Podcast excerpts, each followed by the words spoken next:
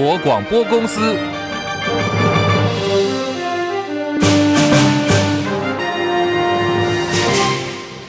大家好，欢迎收听中广新闻，我是黄丽凤。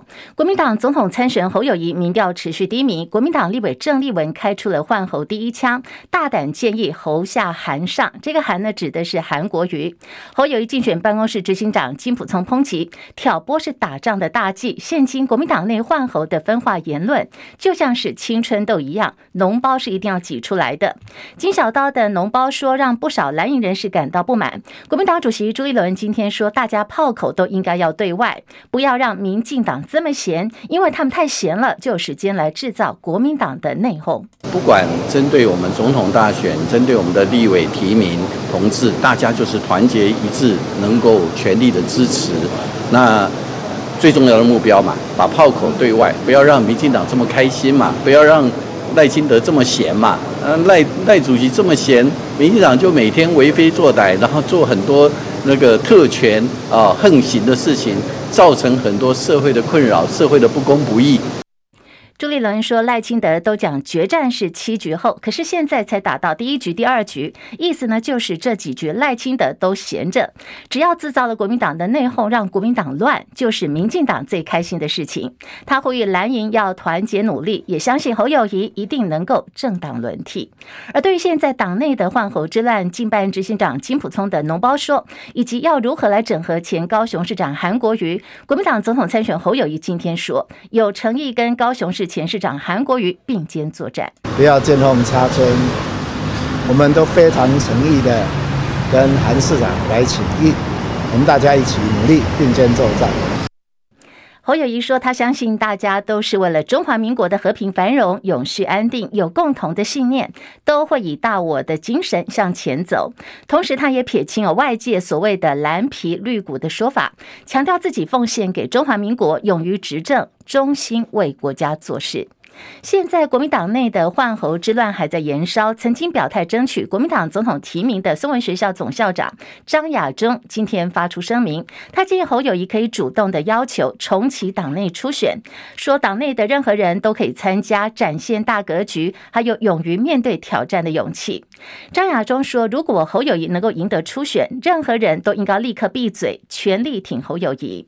张亚中表示，侯友谊能够主动出击，用自己来赢得初选。杜绝悠悠之口，取得正当性，那么就可以一次的来解决换侯之乱。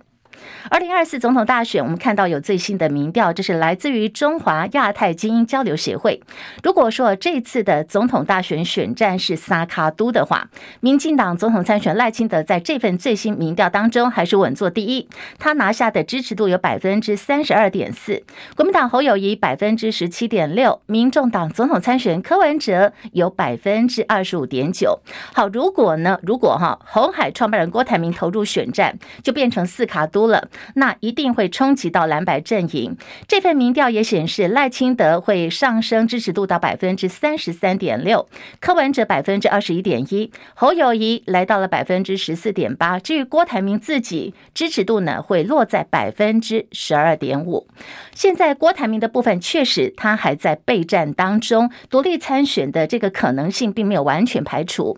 像是郭台铭的团队最近就大换血，之前才找来有 KMT 国民。党张钧宁之称的马办前发言人洪于倩，新晋呢又加入的是全国最美正代的陈怡桦。前天大家有注意到吗？郭台铭在松山机场搭乘私人飞机要飞到台东跟侯友谊碰面，当时在机场被媒体围堵的时候，跟在郭台铭后面，不时小声在提醒他说要赶飞机的，就是陈怡化了。郭董团队频频加入新血，引发了注意，也让外界想起在二零一九年，当时郭董身边的蔡庆瑜还有刘幼彤也很符合郭家军的用人风格，而陈怡化呢，还多了地方选举的历练，意味着郭台铭策略调整跟地方的派系合作，现在呢也在持续的进行当中。好，要提醒您，下个礼拜油价可能是持续的走扬，预估汽柴油要估涨零点四元。提醒您，如果有加油需要的话，这两天呢就可以赶快去加油了。现在时间来到十三点零四分，中国广播公司，等下回来。中广新闻网，News Radio。欢迎继续收听新闻来一点，我是黄丽凤。现在时间来到了十三点零六分，三十分钟全新闻提供给您的是今天的重要新闻，包括有财经、政治、国际、民生一次掌握。非常谢谢大家正在收听广播，也感谢您正嗯正在收看的是 YouTube 直播。好，大家都帮忙按赞了吗？请大家帮忙按赞、订阅、分享，多刷留言板，扩大中广新闻 YouTube 频道的触及率。今天因为时间关系，广播服务会在一点二十九分的时候呢。要先跟收听广播的朋友们说再见。如果说您是在收看 YouTube 直播的话，请大家继续留下来。直播间这边呢，会继续提供给大家更多新闻，同时也来关注台北股市最后的收盘资讯。当然，在我们的这个聊天室当中，也非常欢迎大家一起来交流，提供给大家您对于新闻时事的看法。好，在今天还是很热，全台是酷热的。今明两天盛行的是东南风，现在持续针对十五县市有高温灯号。如果说您在户外活动或者是要外出的话，都要注意防晒，要多喝水了。现在全台最高温是出现在屏东的春日，高温来到三十七点六度。台北盆地也很热哦，超过了三十五度。台南、高雄三十四度。提醒您的是，在等一下哦下半天，在南部地区可能还是会有这个局部性的短暂阵雨。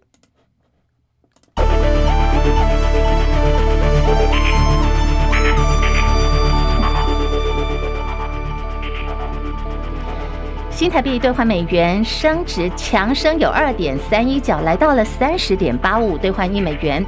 好，台北股市今天也涨得很多，目前涨两百零一点，一万七千两百二十六点，涨幅百分之一点二零，成交量已经来到了三千七百六十九亿元。柜台指数涨三点六一点，两百二十四点三二点，涨幅百分之一点六四。日本股市来到三万两千四百三十九点，上涨二十点。好，在韩国股市方面涨二十九点，两千六百二十点，涨幅有百分之一点一三。港股跟陆股方面哦，先看的是香港的恒生指数上涨六十八点，一万九千四百一十九点，涨幅百分之零点三七。大陆股市上海综合指数在平盘附近震荡，来到了三千两百四十七点。深圳成指一万一千一百零四点。印度股市上涨五十八点，六万五千六百一十七点，今天涨幅有百分之零点一零。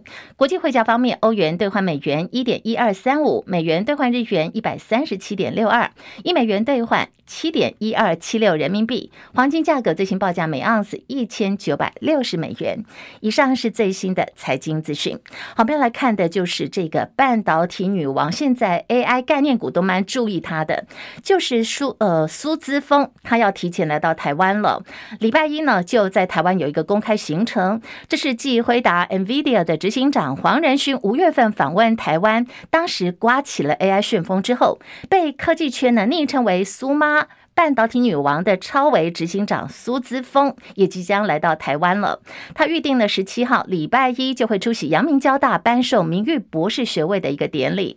苏姿丰他的出生地在台南，从小呢就跟着爸爸到美国去发展。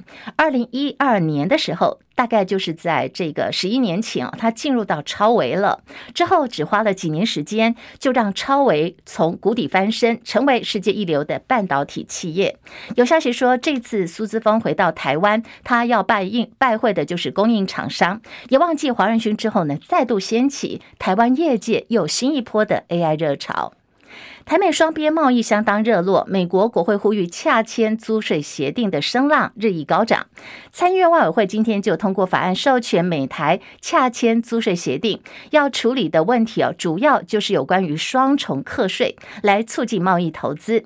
这个法案是由美国民主党籍参议院外委会主席梅南德兹、外委会共和党的首席议员李契等人共同所提出来的。法案的主旨呢，授权美国总统透过美国在台协会 AIT。跟台湾方面来洽签租税协定，处理的就是美台双重课税的问题了。央行的暴力升息，我们来看哦，这是南韩的例子哦。南韩的这个经验看到是南韩当地的房价大跌了，值得台湾借鉴。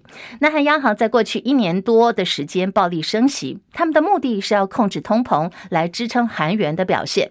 可是呢，这个暴力升息结果也推高了二十年跟三十年房贷的利率，已经飙破到了百分之七点四。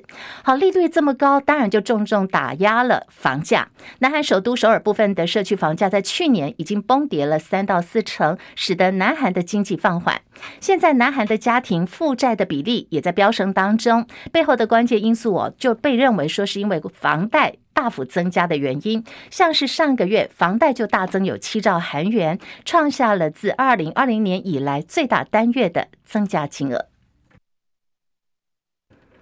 日本福岛核污水的排放计划经过联合国国际原子能总署两年来的评估，确定符合国际标准。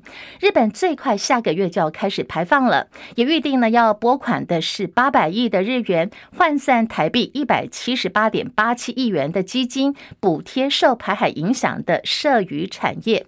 不过这八百亿呢，现在被中国大陆驻日使馆的发言人称作是封口费。二零一一年福岛核灾发生以来，日本。将超过了一百三十万吨的核废水处理储存在核电厂的污水储存槽的储存罐里头，那么储存空间即将来到临界值。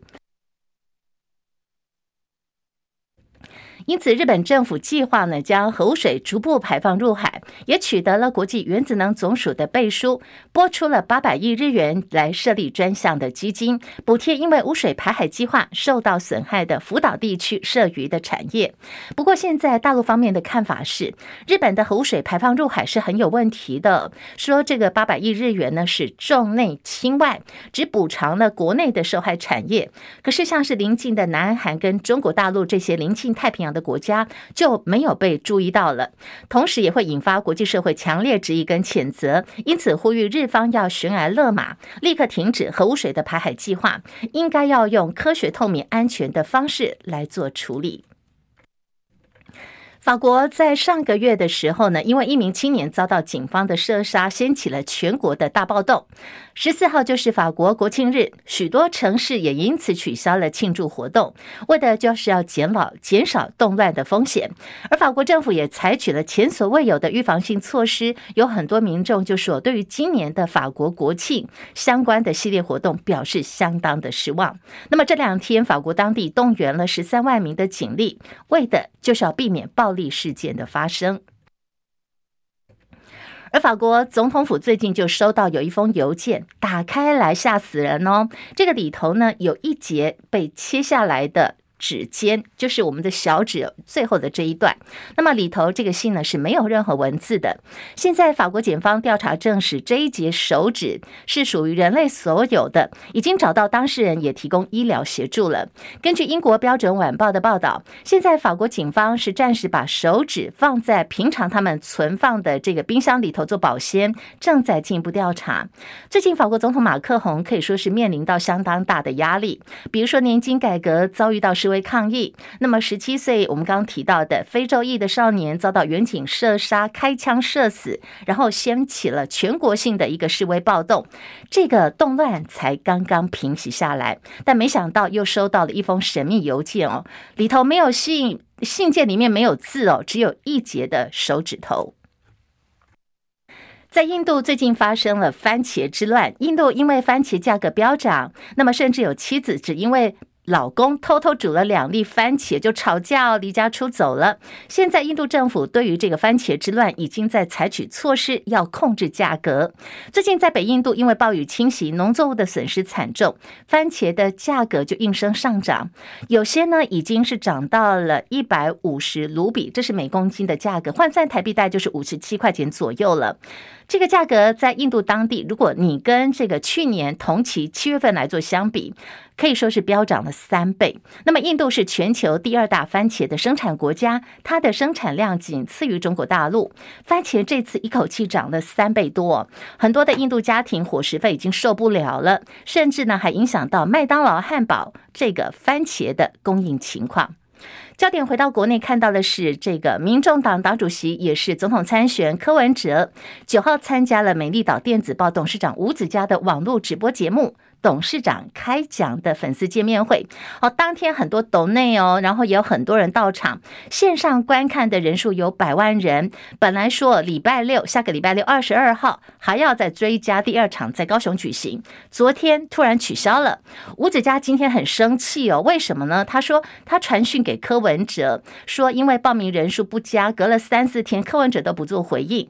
第一场办完，柯文哲嘴。这个情况呢，等于说有点得意忘形哦。吴子嘉说，柯文哲的尾巴就翘起来了，开始嚣张。他痛斥柯文哲放狗咬人，放任发言人来攻击跟抹黑他。同一件事情。但是呢，另外一个角度，这是媒体人黄阳明在脸书发文表示，中天新闻网就接了吴子嘉跟柯文哲的 LINE 对话截图。吴子嘉通知柯文哲取消高雄场次的见面会，柯文哲在 LINE 里头他的回应是：当然报名情况不佳要取消，我们没有付钱也没办法。其实呢，要不要办活动，本来就是柯文哲跟吴子嘉双方合意就可以了。不过关于这个董事长开讲的粉丝见面会经费的来源，其其实呢，在政媒圈里头有很多的传言，可是柯文哲的 LINE 的对话截图证实了他是没有付钱的。黄阳明就说，侯友谊原定要办三场，办完两场之后就喊卡。那么现在柯文哲部分本来要办三场，办完一场就喊卡了。接下来呢，就看郭台铭、郭董的三场，吴子嘉会不会如期的办好跟办满。新北幼儿园喂药案已不起诉侦结，国民党立委王鸿薇点名时代力量立委王婉玉披露了幼儿园教师的个资，然后就引发王婉玉呢扬言要控告王鸿薇。王鸿薇今天抨击王婉玉二人先告状，他说王婉玉跟儿童权益促进协会创会理事长王维军开记者会公开老师的个资，真的就是一个丑态百出。李仁月报道：新北幼儿园未要案侦结，国民党立委王宏威点名时代力量立委王婉玉披露了幼儿园教师的个资，王婉玉则反击，并且扬言控告王宏威加重诽谤。王宏威今天批评王婉玉是恶人先告状，他指出王婉玉提到直播是模糊焦点，因为和他一起开记者会的儿童权益促进协会创会理事长王维军公布了老师的姓氏和英文名字，这些都有照片为证。在六月八号的时候。tag 你，跟你联名一起公开了他们的姓氏，包含他们的英文名字，你有拒绝吗？王鸿薇说，很多政治人物消费这起事件刷声量。他举例，立委陈椒华在第一时间道歉，值得尊敬。但真正一直开记者会的人，根本没有真心想要道歉。而对民进党反控国民党不要以为捡到枪，王鸿薇说，现在重要的应该是重建第一线亲师互信，但民进党关心的却只是有没有捡到枪而已。中广记者李仁月在台北报道。民进党总统参选赖清德过去担任台南市长的时候，遭到这个国民党籍的市议员谢龙介监督哦。那么当时在赖清德刚刚出任行政院长的时候，还喊出了“无论天涯海角，小弟一定跟到底，一生监督你一人”，引发网友的讨论。那么这两天我们看到柯文哲痛批赖清德选总统哦，不是要去应征白宫的外佣。那么兄弟情的谢龙介的东北调回呛柯文哲是吃不到葡萄说葡萄酸，还骂。话说没意思哦。不过谢龙介虽然呢，在这个部分他站出来骂了柯文哲，随后也立刻就针对新北板桥幼儿园未药案要赖清德必须要道歉。谢龙介说，柯文哲就是看到了侯友谊民调现在到低档了，所以就丢出这个议题要抢浅绿的票，摆明就是要跟民进党来做联合政府。那么民进党提名的这个立委部分赶进度哦，第一阶段立委初选五月十号结束之后，然后紧接着我们就看。到动作呢是一波接一波，从五月二十四号开始，每个礼拜的中执会就拍板。那么监困选区的提名也陆续完成了。经过六波提名记者会之后，现在立委布局除了金门选区也都已经几乎完成。后天礼拜六七月十六号，后天礼拜天哦，抱歉，七月十六号，民进党的全代会马上就要登场。根据中党部的规划，不只是党主席赖清德跟小鸡立委提名人会出席，包括了总蔡英文、行政院长陈建仁跟绿营的执政县市首长，也通通呢都会来出席礼拜天的民进党全代会。那么等同这一波是民进党这次针对立委选举的一个第一场造势活动，包括了府院党，通通都已经总动员。位在高雄男子加工区世界级亚克力工厂的素美贝科技股份有限公司早上发生大火，大量的这个易燃原物料燃烧，烈焰冲天。高雄市长陈其迈说，工厂内所有人员都已经撤出来了，可是因为火势真的太猛烈，消防队尽力把火势控制在一定范围里头。可是火灾的当时就会有这个刺鼻的浓烟，所以提醒，如果说听众朋友是在这个下风处的话，紧闭门窗，减少外出。林宪元报道。素美贝是亚克力制板工厂，燃烧的是厂内存放的大量原料甲基丙烯酸甲酯，烈焰浓烟。消防队将火势控制在一定范围内燃烧，不让扩大。高雄市长陈其迈赶往了解，确认工厂内一百六十多名员工全数撤出。陈其迈提醒住在或路经男子加工区的市民避开这个路段，避免影响救灾。啊，这个附近的这个民众能够避开啊火场。啊，也假如说在家里话，在下风处的话，也尽量在屋内啊，不要啊这个啊外出啊。那另外，我们在周遭的这个医疗院所，那我们也通知啊，他们啊能够备援啊。那目前为止，大概人员一百六十多位都已经撤离啊。男子加工区工厂大火，评估浓烟可能会飘向下风处。受到影响的会包括男子左营、鼓山前金、三名、旗津以及前镇林雅。高雄市政府提醒市民紧闭门窗，减少外出。中广记者林先元高雄报道。我国第一颗自制的气象卫星，它名字蛮炫的，叫做猎风者。今天开始正式起运喽。我们看到总统蔡英文亲自莅临了新竹国家太空中心，来见证国家卫星起运的时刻。猎风者是一个很响亮的名字。那来自于我们古希腊神话中的海的信使，那它拥有驾驭风浪的能力，呃，正象征着这颗气象卫星被赋予的使命。那么，另外令大家引以为傲的是，猎风者卫星从构想、设计到制作都是土生土长的台湾制造啊。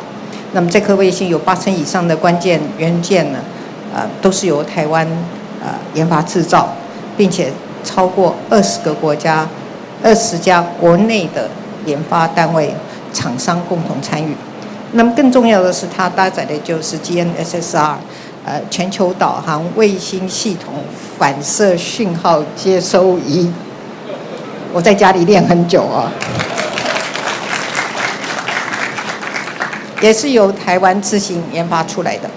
猎风者卫星证明了以。台湾的半导体精密制造的优势，绝对有能力进军全球太空产业。好，我们刚刚所听到就是总统呢，蔡英文在提到猎风者卫星哦，在今天正式启运了。那么会在明天运送到位在南美洲的法属圭亚那发射场，预定九月份就会搭乘火箭升空。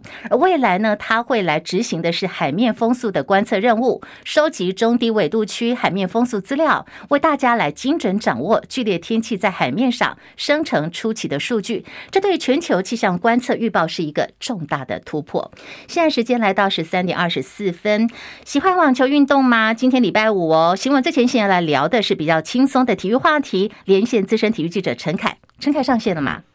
地方好，各位听众朋友午安。二零二三温布敦草地网球锦标赛进入尾声了，我们先来看哦，刚刚拿下法网女双冠军，气势很旺的这个谢淑薇，台湾时间今天晚上马上就有一场重要比赛，力拼决战的门票。陈凯怎么看嘞？呃，这一场比赛，他的搭档其实跟温布敦跟法网不太一样，他在法网跟的是大陆的选手王鑫，呃呃，跟大大陆的选手搭档。那么到了温布敦呢，则是回到他的老搭档，也就是之前的跟曾经的二零一九年跟他一起拿下温布敦女双冠军的捷克的 Strycova 哈。那 Strycova 其实本来是单双打都肩挑，但是现在呢，今年他已经是他的告别赛季，他就说跟着老朋友一起巡回一下。我一直觉得谢淑薇在生涯这个阶段，今年复出啊，其实并没有特别的。呃，对比赛，然后有的时候就是特别的目标啊，就是说，哎，好像有人要跟我打，我就来跟跟他打一打。自己也一年多没有比赛了，那就有人要来要要来搭，那我就跟着他一起配一配哈。就是前一站法网是这样子，那这一站温布敦也是一样，就是跟着跟着老朋友一起搭。但是呢，有的时候无心插柳柳成荫啊。其实，在没有心理负担跟压力的情况底下，其实他表现反而是特别出色的。在这一站里面，在今年的温布顿的前面比赛里面，他基本上没有碰到什么太大的问题啊，就是呃，能打到三盘都没有，就是这个都只有只有一场比赛打到三盘。那呃，也没有碰到比较前面的，也没有碰到比较前面的种子啊。目前打最最前面种子是十三号种子。换句话说，他在今年的温布顿都还有没有碰到真正的双打。哦，专家好，那种真正的平常就是两个人一起搭，然后就一起巡回，然后就好像连体一样绑在一起，一年到头打四个大满贯赛，像呃捷克那一组的呃 Krejcikova 这样的搭档一样哈。那这一站他四场四场比赛要对上的是同样是来自捷克的 Cova 以及西班牙的呃 Sorry Sorribias 的 Tormo 哈，这两个组合呢，两个选手都是有一定单打水准，但是也并不是呃平常打双打哦，就是固定在大场巡回，所以呃，我觉得这场比赛其实谢淑薇以他过去的经验来，应该是蛮有机会可以再更上一层楼的。但是当然，就是因为对方都是单打好手哈，所以呃，在面对接发球的时候啊，就是对方的发球也好啦，或者对方的底线抽球的时候呢，可能就是呃，必须要多做一些变化啊。如果就跟当直接是用硬量的力气来硬打、硬碰硬对抽的话，可能会出现一些问题。那当然也可以看到，另外一场的女双女双四强也呃也有这个都就是种子对决哈。三号种子对十六号种子，就是如果如果谢淑薇赢球的话，那最多就是打到三号种子。好，那那十六号种子是大陆的张帅跟美国的 Dohid 哈，所以这是就对谢淑薇来说，可能有一些选手是熟悉，有一些人不熟悉，但是他自己本身的经验呃足以应付任何不同的场域跟不同的状况，这是目前双打的情况。好，陈凯，时间有限哦，因为今天的要提到温网比赛，其实看点不少。那么男单、女单决赛，我们在最后一分钟了，陈凯有哪一些重点式的预测嘞？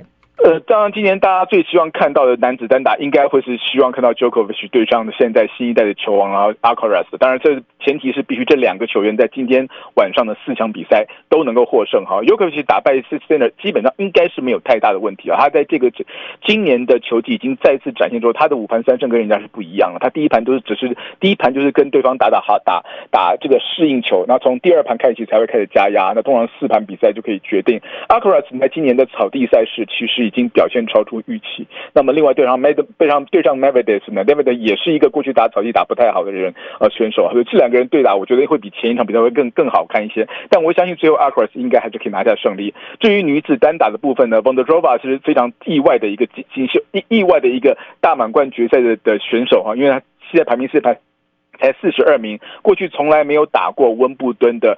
呃，第三轮椅的比赛只打过一次第二轮而已，结果是居然今年可以回到，就算这个惊奇啊，所以我会把机会也会让给了 Jabber，就就 Jabber 哈，就是另外一边进来打败 Sabalenka Jabber，今年会是我们可以期待第一个 WTA 史上的一个来自非洲的温布顿的女单的冠军的时刻。好，非常谢谢陈凯的一个分析哦。持续来看的就是令人很遗憾的一个猫咪坟场，因为猫冠病毒的肆虐，发生地点呢是在地中海岛国塞浦勒斯，当地因为爱猫养猫已经将近万年。历史了，曾经获得猫岛的美誉。全盛时期呢，岛上有一百万只的猫。不过最近这半年，因为猫冠病毒的肆虐，让大量的猫只死亡。根据动保人士估计呢，死亡的猫已经多达有三十万只了。现在呼吁说，能够尽快开放人类药物，用在治疗猫的这个病毒。